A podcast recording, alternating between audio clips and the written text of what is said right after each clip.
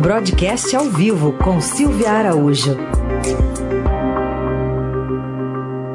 Oi, Silvia, bom dia. Bom dia, Carol. Bom dia, Heisen. Bom, Bom dia, dia. ouvintes do Eldorado.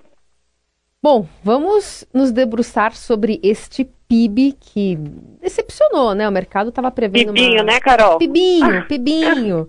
O mercado prevendo uma alta inferior a 2% para 2020, mas ontem o, o ministro Paulo Guedes ficou surpreso com a repercussão. Vamos ouvir. À medida que as reformas vão acontecendo e elas vão ser implementadas, o Brasil vai reacelerando. Então está tudo dentro previsto.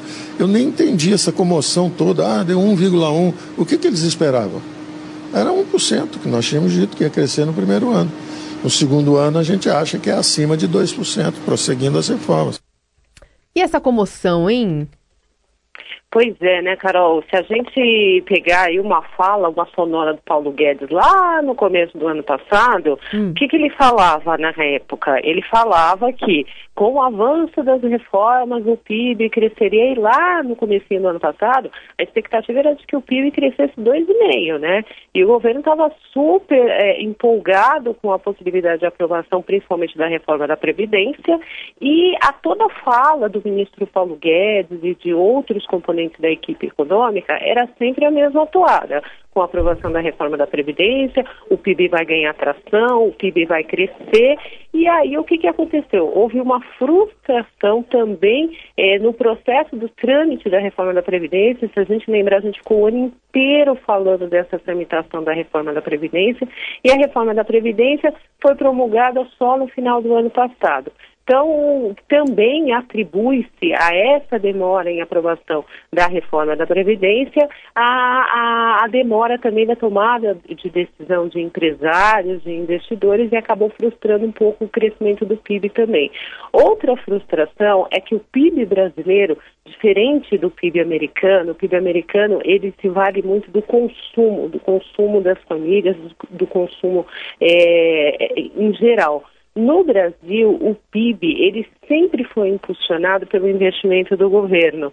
Então, o investimento governamental foi muito baixo. O governo está é, com as contas piorando, né? Quer dizer, teve uma melhorazinha aí de um ano para outro, mas a gente vem de sucessivos déficits primários nas contas públicas. Então, a capacidade de investimento do governo também é muito baixa. Então, em anos anteriores, quando o governo injetou muito recurso em investimento, essa taxa de investimento governamental, ela tinha aí uma função também de acelerar o crescimento do PIB, porque o governo investe em grandes obras. Grandes obras significa emprego, emprego significa consumo, consumo significa é, as empresas vendendo mais, o comércio girando mais, o setor de serviço girando mais. Então a gente teve frustração na questão de investimento público, que acabou também interferindo no PIB, e aí o consumo das famílias acabou ajudando um pouquinho para é, crescer esse 1,5%, senão o crescimento teria sido bem menor. Então a gente teve estímulo no crédito, com taxa de juros muito baixa, a gente está no patamar histórico de baixa da Selic, e teve também aquela ingestão de recursos que o governo fez na economia via liberação do saque do FGTS. Isso acabou impulsionando um pouquinho o consumo das famílias e aí o resultado final foi esse PIB com um crescimento de 1,1%. E já carregando para o ano de 2020 uma expectativa de um crescimento menor também. Agora, mesmo o consumo das famílias, né, o Silvio, embora ainda puxe, tá, diminui um pouco também, né? Perdeu, tá perdendo fôlego, não é isso? Tá perdendo fôlego, né? E, esse, e, e isso, Heisen, é retrato também do desemprego, né? Porque se você tem uma taxa de desemprego muito alta, embora a gente tenha visto que ao longo do ano passado houve um recuo, principalmente ali na PNAD contínua, né, que é a taxa de desemprego que ela é, ela é coletada pelo IBGE, você teve um, um, pouquinho de redução nessa taxa de emprego, mas a qualidade do emprego ela continua muito ruim. Você tem menos geração de vagas de emprego formal, você tem muito emprego informal e você tem muito subemprego. E a renda também caiu muito. Então, quando você tem uma taxa de desemprego muito alta num país, consequentemente, o consumo das famílias vai cair. É, é uma questão lógica. E se esse consumo das famílias cai, cai também é, essa componente do PIB, que é uma componente muito forte. Mas lembrando mais uma vez, consumo das famílias no Brasil nunca impulsionou muito o PIB, porque via de regra ele foi menor do que outras forças que você tem aí para o crescimento do produto. Bom, e aí a gente viu o dólar ontem encostando em R$ 4,60, Silvia. Pois é, né, Carol? Só tem notícia ruim nessa economia, né, Carol? Pois é, pois é. Você tem aí o dólar encostando em 4,60. Hoje o Banco Central já, é, ontem à noite, já, já avisou que hoje vai vender dólar no mercado, vai vender um bilhão de dólares no mercado para tentar frear aí essa, é, essa cotação. Mas existe ali um, uma preocupação entre os agentes financeiros, entre o pessoal do mercado. Eles estão achando que o Banco Banco Central está sendo um pouco tímido na sua ação. Tem gente que defende que essas intervenções no Banco Central, no mercado de câmbio, elas deveriam ser um pouco mais fortes, né, com uma quantidade maior de dólares, e aí sim o Banco Central conseguiria derrubar um pouco essa cotação. Mas a cartilha do Banco Central reza é, que o dólar é flutuante no Brasil e o Banco Central só vai atuar quando ele vê algum tipo de disfunção no mercado. Ele não atua para colocar, para estabelecer alguma taxa de câmbio. E sim, se o mercado está seco, né, como diz no jargão do mercado financeiro, ou seja, tem poucos dólares no mercado e tem muita demanda por dólares. Então aí o Banco Central entra para dar uma equilibrada no sistema financeiro, não para intervir, é, para formar uma taxa de câmbio.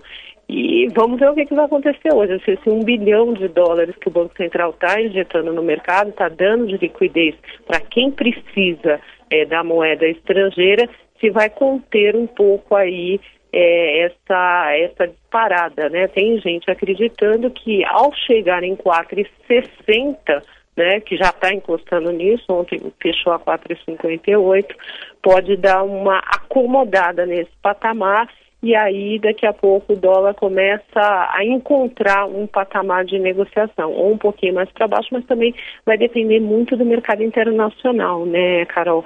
A gente olhando aqui na tela do broadcast, você só consegue enxergar a Europa vermelha aqui. Pois a é. Europa tá, tá bem ruim mesmo.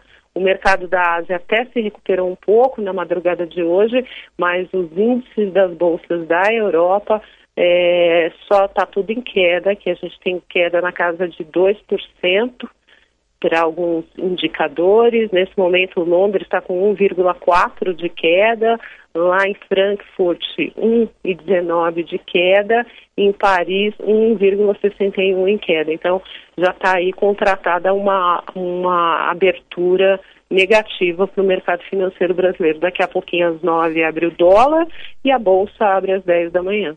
Então, mas o, e aí, o céu é o limite para o dólar nesse sistema aí de, de seleção de quem vai para ver o pateta lá?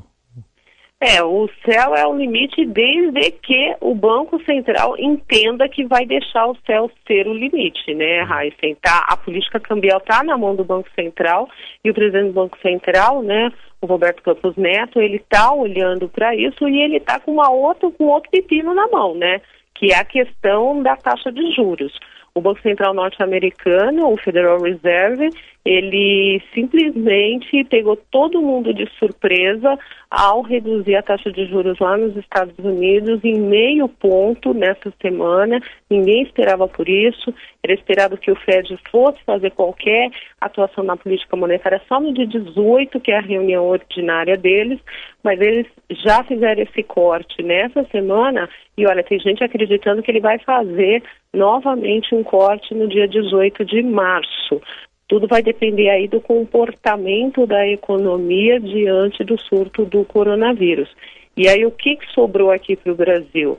O pessoal começou a acreditar que o Banco Central brasileiro vai fazer a mesma coisa e já está embutindo nas negociações, nas negociações de taxas de juros via contratos no mercado futuro, uma expectativa de que o Banco Central brasileiro vai seguir o Banco Central americano e no próximo dia 18 vai cortar os juros. O Banco Central aqui soltou um comunicado rapidamente falando que está olhando para a questão é, do coronavírus, de todo o impacto que isso vai trazer para a economia mundial e do Brasil também, mas no momento ele está só observando, e que ele teria aí duas semanas para observar para tomar algum tipo de decisão. E essas duas semanas caem justamente na data da reunião do Copom, né, que eles se reúnem no dia 17, no dia 18, e no dia 18 tem resultado de taxa de juros aqui no Brasil. Então é muita coisa para pensar aí é. que, o, que o presidente do Banco Central tem, porque o dólar, de certa forma, também acaba interferindo na política monetária. Se tiver um canal de transmissão dessa alta é, do dólar para a inflação, por exemplo, o Banco Central tem que ficar muito atento a isso. E reduzir demais a taxa de juros pode ser uma armadilha para o futuro também, Raíssa e Carol. Por quê? Porque se a economia, enfim, ganhar uma atração e começar a crescer, o Banco Central vai ter que subir juros antes do previsto, né? Porque ele vai ter que é, combater aí um, uma possibilidade da inflação sair da meta se a economia crescer de uma forma mais rápida, ainda mais com o dólar nesse patamar. Só para a gente encerrar, queria falar dessa comissão da reforma tributária, da instalação dela é, lá no Congresso. Agora vai? Sim.